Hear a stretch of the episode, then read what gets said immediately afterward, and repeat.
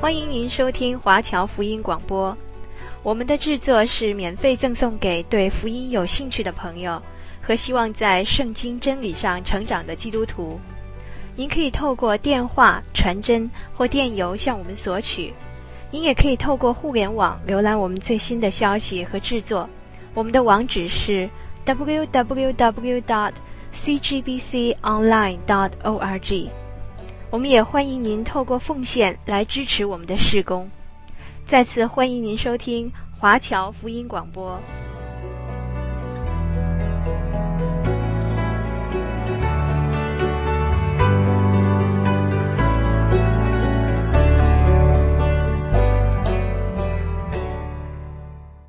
好，弟兄姐妹们平安。平安。各位，现在我们要迎接一个什么样的节日啊？如果是今天的话，圣诞，没有那么快吧？现在十一月底、十二月初，我们加拿大人最常讨论的大概就是圣诞节。如果是在美国的话，我们大概会知道，因为下个星期或者再下个星期的话，大概我们当中可能有一些弟兄姐妹就准备要到美国去干嘛？去疯狂购物啊！因为那个是美国的感恩节。美国的感恩节在十一月中或十一月底了，不像我们在十月的中旬，我我们中间还要隔了一个万圣节，所以如果在美国的话，我们那个节日交替的那个感觉会比较更重一点。那他们如果是在期待要去过感恩节，期待没多久之后，可能他们就要期待过圣诞节，所以这个是世上的人比较期待要过感恩节的理由。那我们基督徒或者是小部分人的话呢，才会想到比较关于跟感恩相关的一些事实。所以其实外边的人跟我们的在期待过呃圣诞节或者感恩节的时候，那个期待的感觉不一样。那讲到圣诞节的话，其实我们都会有期待。那这个期待对于不同的人群来讲的话，他们都有不同的意义。那我所以，我今天一开始想问的就是说，各位。圣诞节你是怎么过的？或者是说这个圣诞节你想怎么过？我想在我们还没有接触教会，尤其是对我们华人的背景的人来讲的话，我们对圣诞节第一个印象可能就是老外的新年，对不对？因为在印象中，就是外国人或者是西方人他们在过圣诞节的时候，那个感觉好像跟我们过春节好像没有什么两样。对于另外一些人，比方说像是我在青少年的时候，也不是很久了，大概十几二十年前而已。在我还是青少年的时候，其实我的家长或者是我们周边的人的家长都会觉得说，那个是一个年轻人才会在意的一个日子。因为在那个时候，特别是在中国大陆地区的话，其实对要庆祝圣诞节的那个风气并没有那么的盛行。我当时在谈恋爱的时候。我之所以这么大胆跟各位分享，是因为十几年前我谈恋爱的对象还是现在这一位，还是我的现在的太太哈。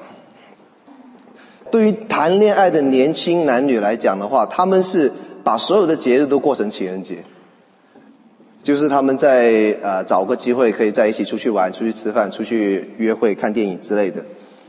那再来，我们现在的大陆的同胞还加入了一些圣诞节比较特别的元素，就是。他们在平安夜要互相送苹果，我也不知道这个怎么来的。那整个的意义变得好像有一点点不伦不类的那种感觉。那到西方的传统里面的话呢，那西方人圣诞节其实就是一个分散到世界各地的家人在聚集在一起，在享受天伦之乐的日期。那如果是比较那种现代一点的家庭的话，可能就举家出去旅游。所以无怪乎我们要把。圣诞节看成是所谓的外国人的新年，而对于年轻人来讲，如果他没有要到家庭的负担，就没有要顾家的话，他们通常所做的东西就是购物、开 party，然后互相送礼物。那当然有家庭的人，他们也会购物，也会互相送礼物，只是那个消费的方向可能不太一样。而对于做生意的人来讲的话呢，这就是一个促销的好机会。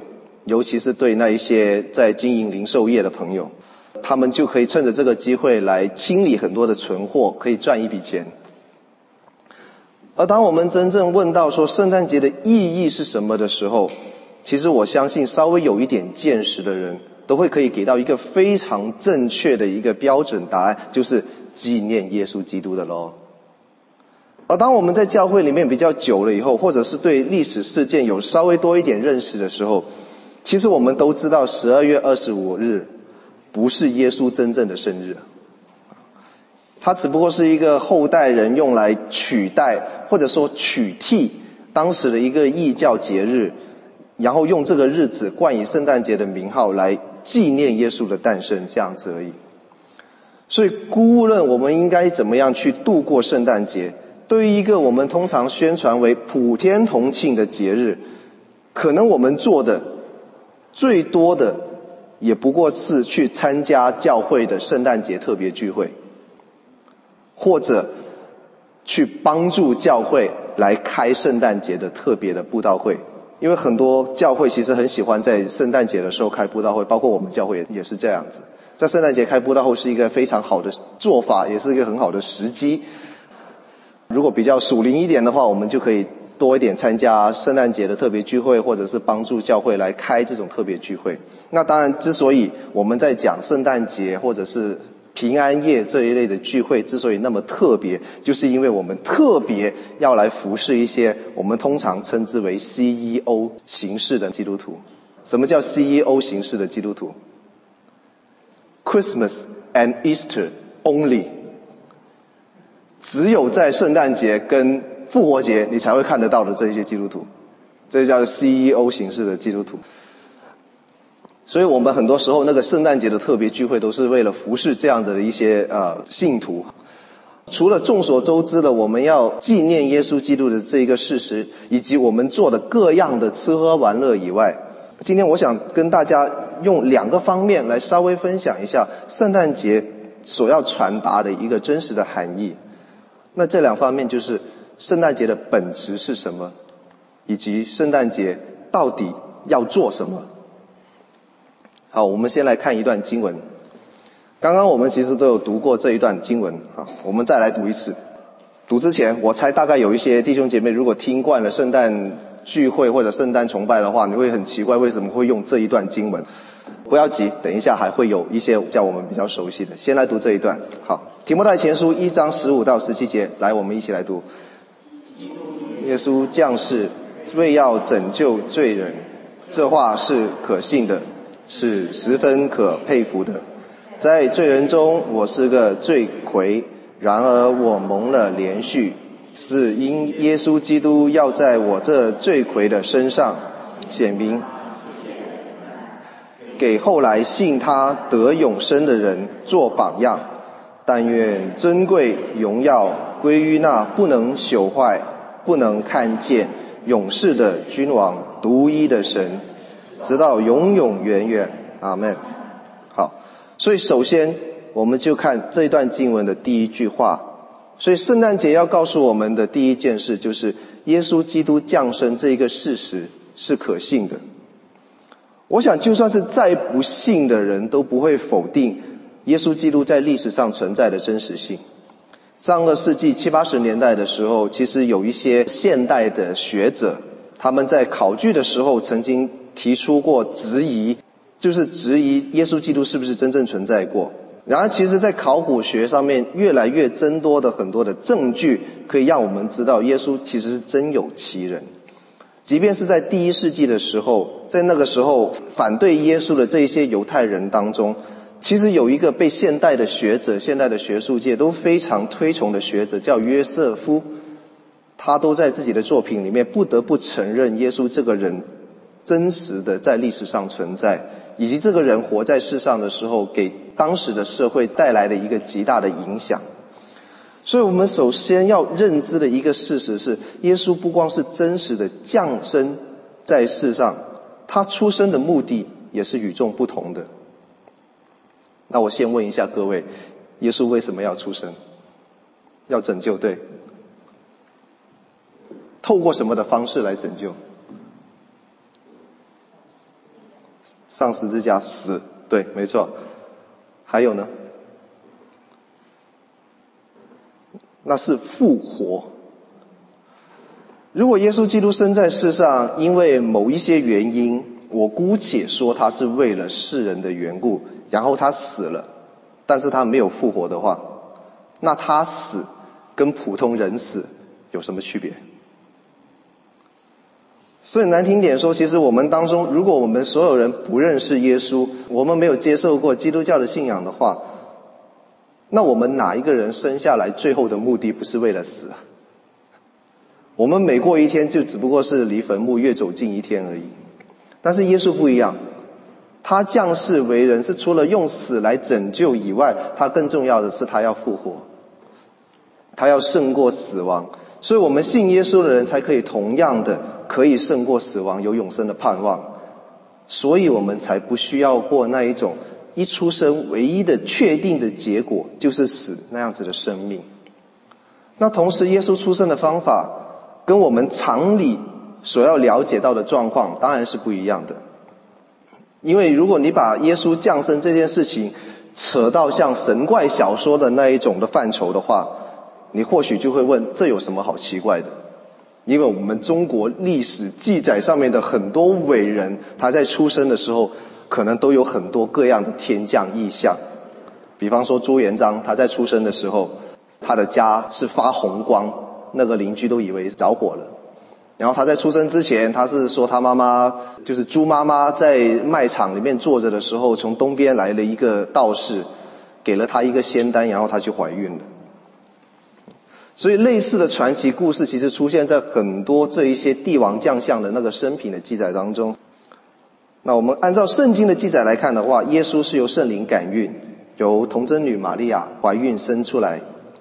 然后这件事还是在天使的预告之下，乍看之下，好像也是跟那一些神怪传说的那些说法没有什么两样。那传闻中很多很多历中国历史名人的母亲都是梦见一些什么东西，然后她起床以后她就怀孕了。所以表面上看起来好像没有什么特别，而玛利亚则是得到了天使加百列的预告，说她将会怀孕生子。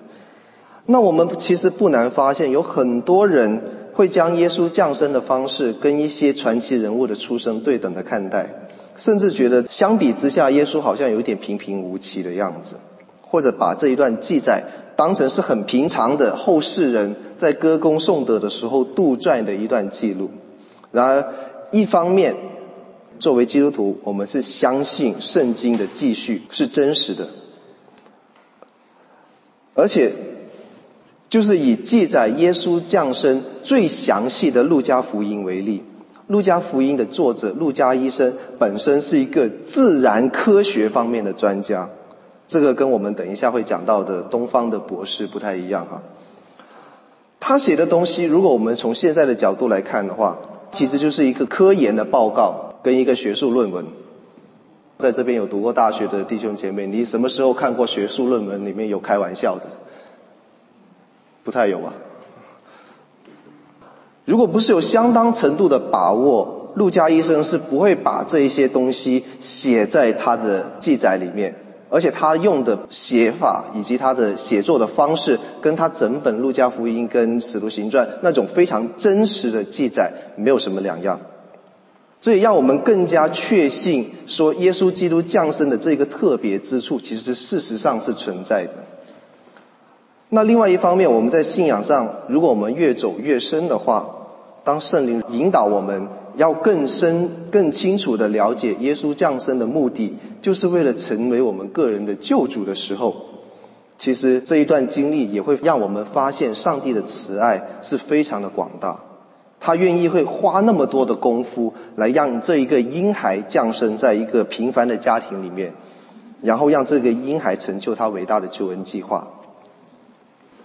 那当耶稣降生了以后，他的日子可以说既平凡又不平凡。为什么？那因为他出生了以后没多久就要到埃及去避难，直到追杀他的希律王死掉了以后，他才敢回到犹大地。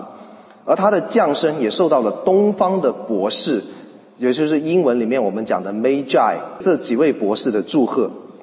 我们看很多圣诞剧场的时候都有说这是三位来自东方的博士，对不对？你知道为什么会变成三位吗？因为他们带的礼物是三样、乳香、没药，还有什么黄金，所以一人一个刚刚好。其实圣经里面没有这么说，圣经里面真实的记载是说几位，所以不一定是只有三位，可能是更多。好，这些博士其实在当时都是非常有地位的学者，当然不是自然科学了，可能是人文科学或者是社会学。其实，按照我们圣经里面的推断，他就是星象师或者是占卜师。在那个时候，星象跟占卜都是非常高深的学问，跟陆家医生的那一个自然科学不太一样，但是也同等的重要，需要读个博士学位才知道怎么做。所以，如果我们换成今天的话来讲的话，我们在座哪一位是在一岁前的时候，有一位诺贝尔奖的得主来到你家里面去恭贺你，恭贺你的出生，还不是恭贺爸爸妈妈，恭贺你的出生。所以从这里我们就逐渐耶稣的不平凡，他还是婴孩的时候就有这么卓越地位的人来拜访他，来敬拜他。而讲到他平凡，其实他在三十岁之前。最清楚的一段圣经的记载，都不过是他十二岁的时候，跟父母去耶路撒冷，然后走丢了。原来是跟律法师来讨论问题，展现他过人的才智。那除此以外，他仿佛就是一个平凡人、普通人，继承父业，在拿撒勒当一个非常平凡的木匠，直到他表哥施洗约翰出来的时候，才受洗，才开始他的服饰。那对于犹太人来讲的话，耶稣的降生是应验了旧约的预言。我们最常用的一段经文就是我们以赛亚书九章六节：“因有一婴孩为我们而生，有一子赐给我们，政权必担在他的肩头上。他名为奇妙、策士、全能的神、永在的父、和平的君。”其实另外还有不少的，比方说弥迦书五章二节说到：“伯利恒以弗他啊，你在犹大诸城中为小。”将来必有一位从你那里出来，在以色列中为我做掌权的。他的根源从亘古从太初就有。当希律王问到说王在哪里诞生的时候，这一些学者就回答希律王说他们在哪里哪里，用的就是这一段的经文。以及撒迦利亚书六章十二节讲到万军之耶和华如此说：看哪，那名称为大卫苗裔的，他要在本处长起来，并要建造耶和华的殿。当时的以色列人，或者说犹大人，他们非常热切的期盼一位好像摩西或者像大卫那样子的领导人物来带领他们来打败罗马政府的统治。就算不是军事领袖，那最少都应该是一个政治奇才，比方说像但以里，或者是最差的都应该是一个学者、学术大师。比方说像以斯拉，可是因为他们被他们的期待所蒙蔽了，看不到上帝所安排的弥赛亚是像耶稣基督那样子，看起来非常平实无华的一个人。然后当我们了解到耶稣的生平和他的教导之后，我们就知道他真的是上帝在旧约的时候透过先知所预言的那一位。我们试一下这样子来想象。如果上帝觉得人的问题最主要的是出在政治上面的话，他会给我们一个政治家、政客；如果上帝觉得我们最主要的问题是经济的话，那他会给我们经济学者，或者是一个财务顾问，低级一点；如果上帝觉得我们问题是在健康方面的话，他会给我们一个医生，给我们一个生物学家。然而，上帝却是非常确切的知道。人的问题在于罪，人的问题是在罪中堕落，不认识神，然后跟神隔绝，所以他赐下耶稣来解决人犯罪得罪上帝的这一个问题。所以从这个角度里面来讲的话，耶稣的降生应验的不光是旧约里面关乎以色列人的未来的那一些预言。更是上帝透过以色列民族的先知来告诫世人，来给全人类的一些预言，就是他所要赐给人的那一位，名称为奇妙、测试、全能的神、永在的父、和平的君，这样的一位耶稣。那在这一段的最后，我们需要特别提醒的是，耶稣是降生为人，英文里面对“道成肉身”这一个词，其实有一个专用的名词，叫做 “incarnation”，意思就是说，上帝的话变成有血有肉的人。那关于耶稣到底是人还是神，有多少个百分比是人，多少个百分比是神，这一些问题，其实在初代教会成立的时候讨论了差不多两三百年的时间。那最后教会的先贤根据圣经的教导来总结出一个比较可以让大家都可以接受的一个说法，就是我们今天所说的耶稣是百分之一百的人和百分之一百的神。所以他降生的时候是真的降生，死也是真的死。最后复活也是有血有肉的那样子来复活，不存在一些异端，他们说耶稣的生或死都是幻象，或者是否认耶稣基督的肉身复活这一些的说法。正因为耶稣同时是百分之一百的神和人，所以他钉十字架才有用，才会有赎罪的功效。也正如我们刚刚开始的时候所说，如果他死了而他没有复活的话，那他就跟普通人一样。没有胜过死亡或者阴间的权柄这样的事情发生，然后我们就会直接引导到圣诞节要告诉我们的第二件事，就是耶稣降世为人的目的。我想没有人反对我说耶稣降生其实是为了拯救罪人的这一句话，就算是街外、教会外那一些不认识神、不信耶稣的人。他们如果对基督教有稍微有一点点了解的话，就会知道说，我们全世界所有的正统教会其实都信了一个这样子的事实，就是耶稣基督要降世，要拯救罪人，而且教会是知道人人都需要耶稣，因为世人都犯了罪。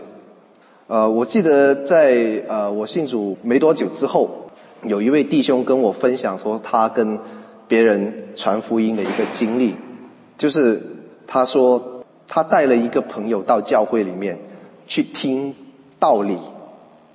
各位知道哈，早期的时候，尤其是广东那一边，我们邀请人进教会不是听道，而是听道理哈。那个是一个比较老式的一个说法哈。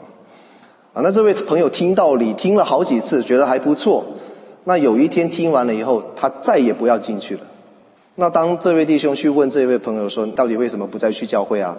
然后他说：“你们那个牧师说我是罪人呢，我这一辈子又不偷又不抢又不杀人又不放火，我何罪之有？讨厌，我不要再去了。”是不是好像各位都可能有碰过类似的状况？其实不只是这一位朋友了，就很多人在听到福音，尤其是讲到关于罪的问题的时候，都会很抗拒。但是我们信了的人就知道，人当然是有罪的。所以信耶稣就是要解决罪的问题。那在教会久了以后，我们对“罪”这个词也有一些很模式化的一些理解。比方说，我们可能都知道“罪”的原文就是你射箭射不中。大家想清楚哦，不小心射不中，还是你故意不去射射不中的话，那是两回事哈。那我们也经常忘记，就是说亏欠其实也是一种罪。就好像我们传福音的时候，经常听到人家说：“我知道有神，但是关我什么事？”或者有一些人可能会回答你说：“我知道神爱我，我知道耶稣要救我，可是跟我没有什么关系。”或者再有一些说法就是说：“我知道有神在那边就好了，我把它摆在很高的一个地方，我知道他在那里，但是我也不用做什么，因为他那么大，也不用我去。”管他什么事情，那我平常生活不要跟他有关系就可以了。可能我们没有信耶稣之前，我们都会说过类似的话，但是我们有没有想过，如果我们从伦理上来想的话，其实我们人就是神所造的，我们每一个人都是神所造的，但是我们不认他的话，就像我们不认我们的亲生父母一样。那你觉得这样子算不算亏欠上帝？算不算罪过？还有，如果像刚刚我们所说的，你明明知道有上帝，但是你觉得跟他没有关系，你觉得他在那边待着就好，你也不用做什么事情。那其实原则上来说，这个跟你对父母说，你们就在那边好好待着就好了，我也不用孝顺你，我也不用供养你，什么事情我都不用管你，放假的时候我也不来看你，其实是一样的。这样子有什么区别？所以这种还不叫犯罪吗？因此，在教会聚会的我们，其实我们并不是说我们比不信的人圣洁多少，或者干净多少，或者比他们的品德更好，只不过是我们比不信的人更清楚我们犯罪的现实。而在教会在耶稣面前的时候，我们有解决的办法，就是信耶稣，然后信他在降生三十年之后他所传讲的那一些道，这些都是让我们可以洗净罪过，能够与神和好。因此，我们也可以知道为何上帝要如此的大费周章，要让耶稣降生来传道。呃，我不知道各位有没有在乡下牧羊过的经验。华人可能比较少哈，那我们中国人如果是南方的，有没有试过养鸭子？都有吧？我看到有人点头。无论你是牧羊还是养鸭子，其实就用养鸭子做了比喻好了。最麻烦的一件事情是什么？把那个鸭子赶回那个棚里面。我在乡下的时候，我有养过鸭子，我就知道。你没有经验的时候啊，你叫那个鸭子，你叫到嗓子破，那个鸭子根本都不管你，啊，还是自己在那边到处乱跑。那其实专门养鸭的人，他们有一样东西，我们叫做鸭哨，就是一个哨子。你在吹的时候，就好像听到有一种像模拟出鸭子那种叫声，然后那些鸭子就会跟着这个声音来跑。所以这样子的话，要把它们赶进那个棚里面，就是轻松很多。但是本质上，其实都不如你真的变成一只鸭子，然后来对这些鸭子说，让他们到那个比较安全的棚里。所以从这个例子，我们基本上可以了解说，圣经旧约里面的先知就好像我们上帝手中的一只鸭哨，他们可以传达一部分上帝给人的真理，让人有机会可以信上帝。但是到了耶稣基督的时候，耶稣是真正的降生为人。用圣子耶稣的身份来对我们说我们人可以理解的话，让我们可以看到他，可以认识他，可以信他跟接受他，以及可以跟从他，从而我们才可以得救。而说到得救的时候，我相信另外一个我们遇到的传福音的时候的问题，就是很多人很难接受，他们经常会说。你们基督徒说信耶稣得永生，不信耶稣就要灭亡，要下地狱，你们怎么这么霸道？那这边我要分两个层面来讲。首先，耶稣从来都是惩其利害，也就是说，耶稣从来也没有拿支枪来指着人的头，要人家非要信他不可。他都是把他信跟不信的结果把它说出来，摆出来，让人家来选择。那信的人有信的赏赐。不信的人就要承担不信的后果。那所以我们有时候跟人家传福音的时候，其实也不用太大压力，因为没有必要很努力的要把这个基督信仰卖给人家，只是要把这些事实摆出来，对方自然有信跟不信的自由。就像是说，人家如果真的不想去天堂，你也没有必要逼着他去，对不对？那另外就是讲到霸不霸道的问题。那我们当中有很多弟兄姐妹是非常喜欢唐崇荣牧师啊，你知道他有举过一个例子，就是说二加二等于四是不是霸道？二加二就是本身就等于四嘛，不存在霸道与不霸道的一个道理。或者我们用一个更简单的例子，我们当中有很多父母，孩小孩子在小的时候，我们会不会叫他说：“你不要跳楼啊，你不要玩热水啊，你不要把那个头往墙上撞，会死啊。”你觉得那个小孩子，或者是说别人，会不会说你你你这个父母怎么这么霸道，不让小孩子拿头去撞墙？不会吧？所以耶稣传讲天国的福音的时候，讲到不信的人要面对地狱的审判一样，告诉了你，你不信，那是你家的事，你有什么后果的话，你就自己负责，只是这样子而已。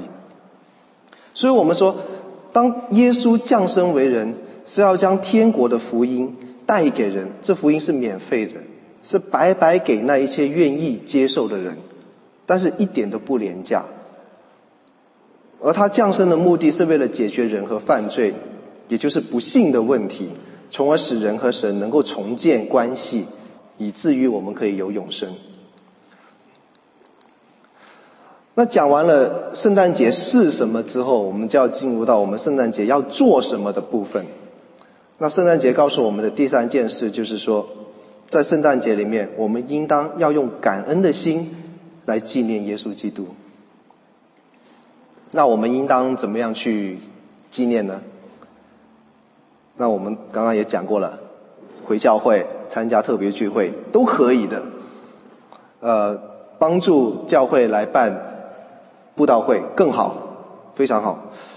那有一些弟兄姐妹可能更严谨一点，就是说他们有有可能会认为需要抵制圣诞老人，或者是说要从圣诞老人或者是商家的手中夺回圣诞节这一类的说法。其实我几乎每年我都会听到有一些比较严谨的，在信仰上比较坚持的弟兄姐妹会这样子跟我说。那某程度上，其实我是认同的，因为我们要。从社会上盛行的那种消费主义当中释放出来，因为我们没有必要把很多的资源、金钱摆到疯狂购物啊，或者是开 party 玩乐这些事情上面。不过，对于圣诞老人来讲的话，那通常可能如果查过资料的弟兄姐妹都知道，他其实原型是圣尼古拉斯嘛，他就是一位很热心要把那个礼物要送给一些贫困小孩的一个天主教的圣人。那我们或者可以对他的态度稍微温和一点，就是说，只要纪念他那一种为穷人，尤其是穷困的小朋友，帮助他们的那一种爱心，在圣诞节的时候特别照顾一些有需要的家庭，就学习他的榜样。我觉得这样子其实也也没有什么不可以，只是不要把圣诞老人当成是一个圣诞节的主角，那就可以了。而保罗在刚刚我们读过的这段经文里面，也给我们提供了一个纪念的方法。那就是回想起我们当初蒙恩的时候，当时是怎么样的一个状况，是怎么样被上帝的圣灵和基督救赎的恩典来感动，这是一个更加正确的一个纪念的方法。保罗在提摩太前书里面提到说，他在罪人中他是个罪魁，而耶稣在他身上显明一切的忍耐。反观我们自己的话，其实在我们还没有信耶稣之前。我们的心里，我们的口里，我们在行为上，其实也会做各种各样悖逆上帝的一些作为。耶稣都是如同忍耐保罗一样来忍耐我们。等我们愿意悔改归向他的时候，他再会将这一些恩典摆在我们的面前。保罗曾经非常的敌对基督，以及迫害基督徒。而在他蒙恩悔改之后，就是一百八十度的大转变，就好像我们所谓政治心理学里面讲过的一个叫做钟摆效应一样，就是那个钟摆到一边，然后马上就荡到另外一边。也就是说，如果一个人或者一件事越靠近某一个极端的时候，他转变的时候就会更靠近另外一个极端。啊，这个是一个心理学里面或者是政治学里面蛮有趣的一个课题。那保罗信主之前，其实是无所不用其极的来迫害基督徒，而他在信主之后，就同样的用几乎是无所不用其极的方法来传福音，为教会和福音大发热心。那我以前跟我在神学院的同学来聊天开玩笑的时候说，我们进神学院读书啊，我们当时那一群要做传道人，都是觉得自己非常的罪孽深重。所以越觉得自己是罪大恶极的时候，你就会越想要做传道人。你悔改过来的时候，就会转得更厉害。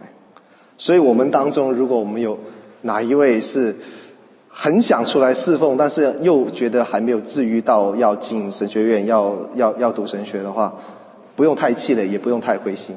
可能只是你没有你没有那么罪大恶极而已，这个是好事。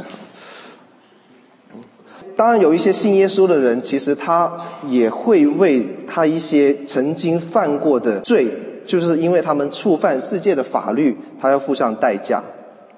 所以我们时常都会看到一些新闻，说某某疑犯因为被牧师传道感动了，信了耶稣，所以自愿投案自首，来接受法律接受法律的惩戒这一些的事情。我也跟一些从事过监狱事工的传道人，他们有稍微了解过，就是说他在他们的分享当中，其实他们是了解到有很多这样子类似的见证。同样的，我也确信福音确实有让人知罪，从而去悔改这样子的力量。所以回想自己蒙恩的时候的样子，自己的罪是如何的确知被上帝所赦免，其实就可以让我们能够更清晰的用感恩的心来纪念耶稣降世这一个事实。尤其是当我们想到耶稣来到地上的时候，并不是一帆风顺。我们刚刚说过，他一出生，他就会被迫害，而且他一出生，他就要受到歧视。我们通常会讲说耶稣降生在马槽这件事情，但是我们通常不太会想为什么他要降生在马槽？为什么他要降生在马槽？圣经上面是怎么说的？没有地方，客店满了，对不对？可是我们想一下，约瑟带着玛利亚是回到他的户籍所在地。什么意思？就是回到他老家，回到他老家，回到他的乡下来去做户籍登记这件事情。我就算约瑟的家里面九成的人都出外打工，都移民了，总会有一些亲戚在吧？你要说房间不够的话，你怎么都比一个马槽要来得好吧？你在亲戚家里面打地铺都可以啊。我刚来加拿大的时候，我在我外公家打地铺。睡得不是很舒服，但是总比睡在街上好吧？对不对？就是因为约瑟的家乡人都知道玛利亚还没结婚，她肚子就大了。哎，你约瑟，你的品格好，你的你的修养好，你可以你可以忍啊。我们亲戚朋友可以不忍吧？这个是家丑外扬啊！没有一个他的亲戚，没有一个他的朋友愿意接待他。所以要去找旅馆，那旅馆也没有房子了，所以才那么凄凉的要在马槽里面生孩子。而当耶稣出来传道之后，我们记得有一次他在讲道的时候，他讲道非常有力量，让很多人都感感觉到很感动。这个时候就有一个人在下面偷偷的议论说：“这是谁？这个是什么人？”然后当时回应他那一句话的那一个人讲的是什么话？这是。神的儿子吗？不是，这是玛利亚的儿子。什么叫做玛利亚的儿子？我们知道，当时在那个社会里面，其实是父系的社会，甚至是到了几百年前、两三百年前的英国，即使我的父亲是一个再平凡的人都好，我出来说话的时候，我都说我是谁谁谁的儿子，讲我父亲的名字。我们看圣经里面都有这样子的记载。所以，无论当时约瑟是不是已经过世了，他都应当称呼他做约瑟的儿子，而不是玛利亚的儿子。那叫他玛利亚的儿子是什么意思？父不详，就是不知道老爸是谁。野种，这个是一个非常带有羞辱性的一句话。所以说，即使是耶稣降生了三十几年之后，依然还是有人记得说这个人是一个私生子，他爸爸不知道是谁。而且用这种非常羞辱性的称呼来称呼他，来羞辱他，所以可见，其实他从降生一直到他上十字架，他一直都在经历世人的唾弃。那想到这里，我们更可以了解上帝的慈爱的广大，宁愿圣子耶稣要承受这么大的痛苦和羞辱，也要将犯罪得罪上帝的世人，因为信他而跟神和好。所以，除了纪念以后，我们还可以做什么呢？那就是圣诞节要告诉我们的第四件事情，就是要传扬出去。对于教会来讲，圣诞节是一个开布道会的契机，这当然是对的。而对我们每一位信徒而言，这也是一个跟各位、跟大家分享、跟你身边的人来分享福音的一个很好的机会。我们来看两处经文。路加福音的二章十节说：“那天使对他们说，不要惧怕，我要报给你们大喜的信息，是关乎万民的。看到了，这边写的是，这是关乎万民的大喜信息，不光是关乎以色列人哈。那接着同一章里面，二章二十九到三十节里面，就是西缅这一位先知他说：“主啊，如今可以照你的话释放仆人安然去世，因为我的眼我的眼睛已经看见你的救恩，就是你在万民面前所预备的，是要照亮外邦人的光，又是你名以色列的荣耀。所以耶稣降生，关乎万民，它不但是以色列的荣耀，它更是预备给全人类的光，让在黑暗里面的人可以有新生命的盼望。”那所以我们在讲到要传福音的时候，其实我们很多弟兄姐妹就会觉得很有压力，对不对？其实我在神学院里面，我们要做外面就是说外展事工的时候，也是很有压力。我我可以在讲台上面讲没有问题，但是你要我去每家每户拍门的时候，那当时是觉得很有压力的。那如果我们将传福音这件事情的真实含义，了解了一下，然后把我们的心态摆得正一点的话，其实我们就感觉没有那么大的压力。我们传统华人可能比较少见哈，因为我们华人都非常爱我们的孩子。我们通常我们在搬重物的时候，我们是不会让我们的孩子来帮我们搬东西的。可是如果在北美本地人的话，他们就经常会有一个状况。各位有没有在看过一些在超市啊，或者在逛一些那些园艺店或者是工具店的时候？比方说我们在本地，我们都有一家叫做“加拿大人很累”的那个店，知道那一家店叫什么？Canadian Tie 加拿大人很累。那这一家店里面，我们就经常看到一些很小，可能是五六岁、七八岁的那些小孩子，这些几岁大的孩子都非常的热心。他们跟父母一起去购物的时候，都很跳，说：“爸爸妈妈，我要帮忙。”我要帮忙抬东西，我要帮忙搬花盘、搬那个电池。他非常想要帮父母来搬各种各样的东西。那所以有时候我看到这一些父母，他们在教育孩子的时候，那个理念真的是非常的健康。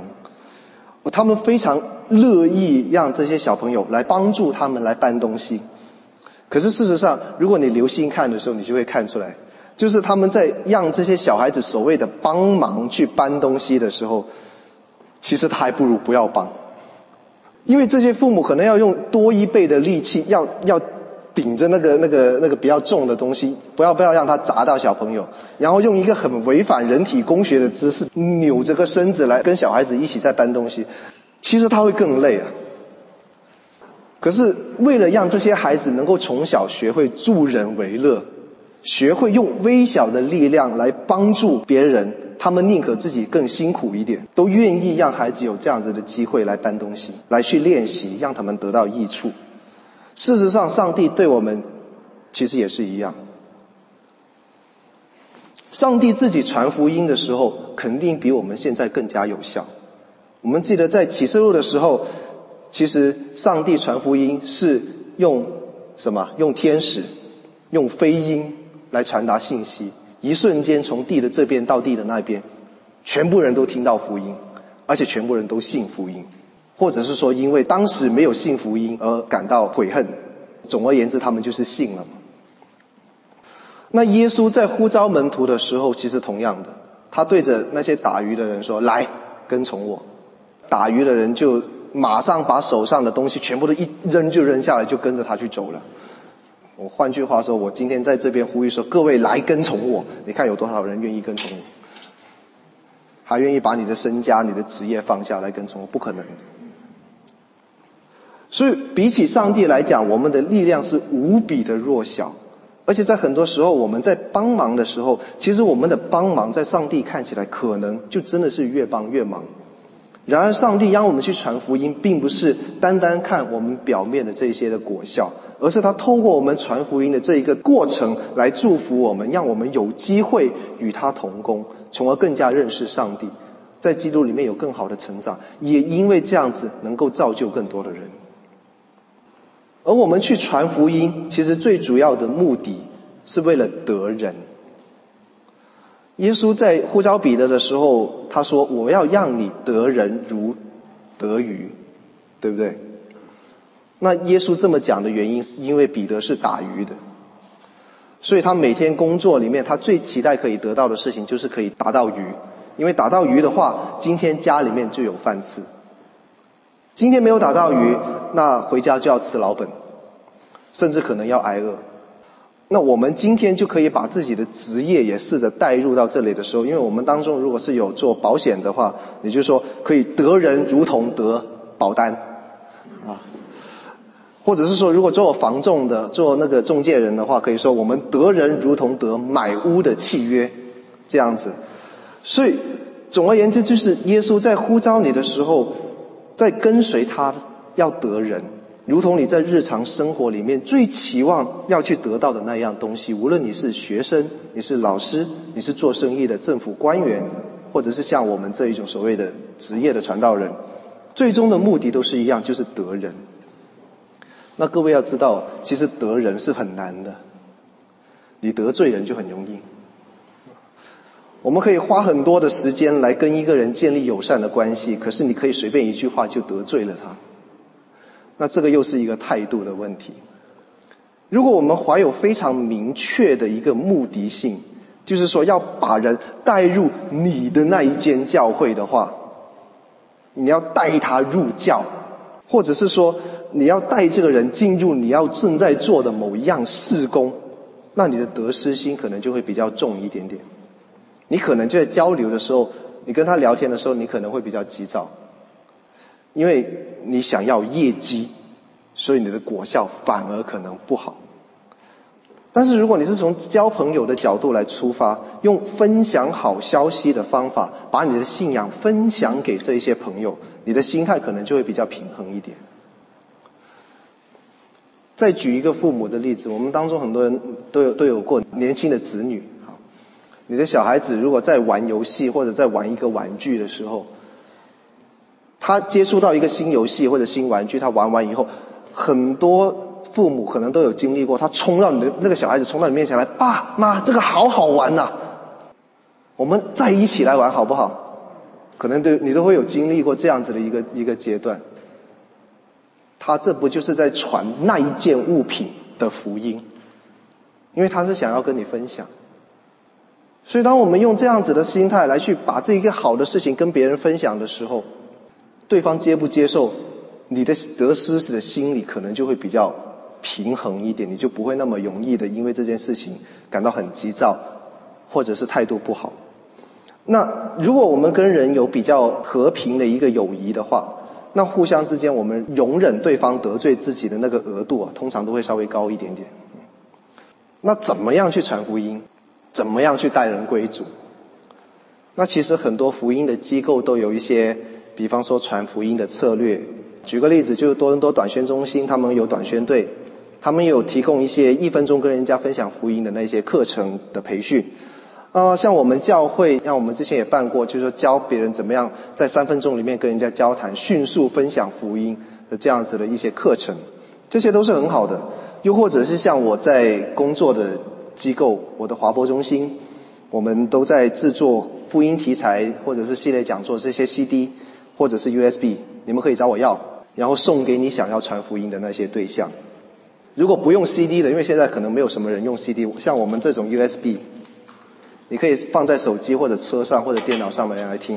这一个里面就有两百六十个讲道，所以一天听一个都可以让你听大半年。所以这种东西、这种工具，其实都可以拿去自用或者送给慕道友。这个是一个传福音的方法。那如果没有时间参加机构培训，又没有拿到我们的材料怎么办？那快点打电话找我要了。那同时，在我们今天的经文里面，其实有读到说，保罗说：“我蒙了怜悯，是因啊，耶稣基督在我这罪魁身上显明他一切的忍耐，给后来信他得永生的人做榜样。”所以，另外一方面，我们最简单的做法，其实就是做榜样，效法基督，效法保罗。将上帝显明在你身上的那一些恩典跟你的改变展示给你身边的人看。当别人好奇你因为信了耶稣而改变了以后，而且看到你的一切的好行为的时候，他们会自然而然的就会被福音所吸引。当然，我们在这边要搞清楚一件事情，就是说。我们偶尔会听到有人说：“哦，基督徒在世上的功用是要做盐跟做光，对不对？”耶稣从来不会这样子说。耶稣是说：“你在世界上是盐和光。”因为如果是要做出来的话，那就不真实。而且你也会很辛苦，因为你要一直扮演一个很虔诚、扮演一个很敬畏神的一个形象。然而，当你如果真心的被上帝、被耶稣所感动的时候，你被圣灵更新了以后，你的榜样就会很自然而然的流露出来。这样子的榜样才会真正的吸引到人，吸引人来去跟随耶稣。那除此以外，就是讲自己的见证。保罗在这段经文里面分享，他说如何在最终得见耶稣，而且生命有了改变。他将这一段的经历，在他的书信里面很多次、很多次的重复，说给不同的人知道。我们要知道，保罗这么做，并不是因为他没有别的东西可以讲啊。因为保罗的学识在当时犹太人里面其实是非常的高。他在律法师跟法利赛人当中都是标标者，他当时是跟了法利赛人学派里面最有名的一个大师，叫加玛列，跟着他来学习。用我们现在的话来讲的话，他等于是跟着剑桥大学首席的学术教授来跟他来学法律以及宗教方面的一些事情。所以他如果继续在他的圈子里面发展下去的话，他的前途可以说是无可限量。然而他经常。会愿意放弃这些高深的学问，用最简单的个人见证来诉说上帝的恩典，来传扬耶稣，因为他很清楚的知道，这一些生命的见证，比那一些更高深的学问、更厉害的辩才，更可以真实的触动人心。我们当中其实可能不是每一个人都像保罗那样子，有一些很戏剧性的变化，就是之前非常敌对耶稣。非常敌对基督教，然后忽然一下又转过来。那有一些人可能是比较有福的，就是他信耶稣的时候可能是比较平顺一点，就很自然而然的就信了。无论你信耶稣的经历是平顺的，还是你经历过一些很特别的经历，你有比较特别的见证。当你讲这一些的经验分享出去的时候，都会有人，总会有人会跟你有共鸣。你不会知道你在分享这些经验的时候，你哪一次的分享打动了哪一个人的心。所以，当我们向人来传福音，不知道要怎么做的时候，其实最好的方式就是分享你的见证。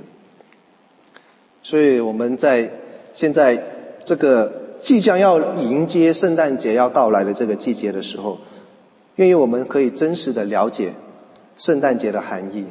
知道耶稣是为了我们的缘故，真实的降生为人，并在地上施行拯救，而且知道我们应当用感恩的心来纪念他的降生和他一切的作为，让我们有能力、有胆量、也有信心，可以将这一些福音传扬出去。让我们一起来祷告。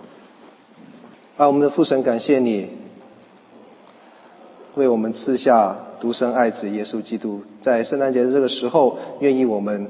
更加的把我们的心归向你，在各样的世俗的事情之外，父神，我们知道你为我们安排了耶稣，你为我们预备了拯救，你也告诉我们在圣诞节这个时候，我们要感恩，用感恩的心，要用与你同工的态度，将你的福音传讲出去。父神，愿意你恩手带领我们前行的每一步。愿意你常与我们同在，也带领我们度过这一个普天同庆的日子。在这当中，也给我们相应的教导。我们祷告，乃是奉我主基督耶稣的名祈求，阿门。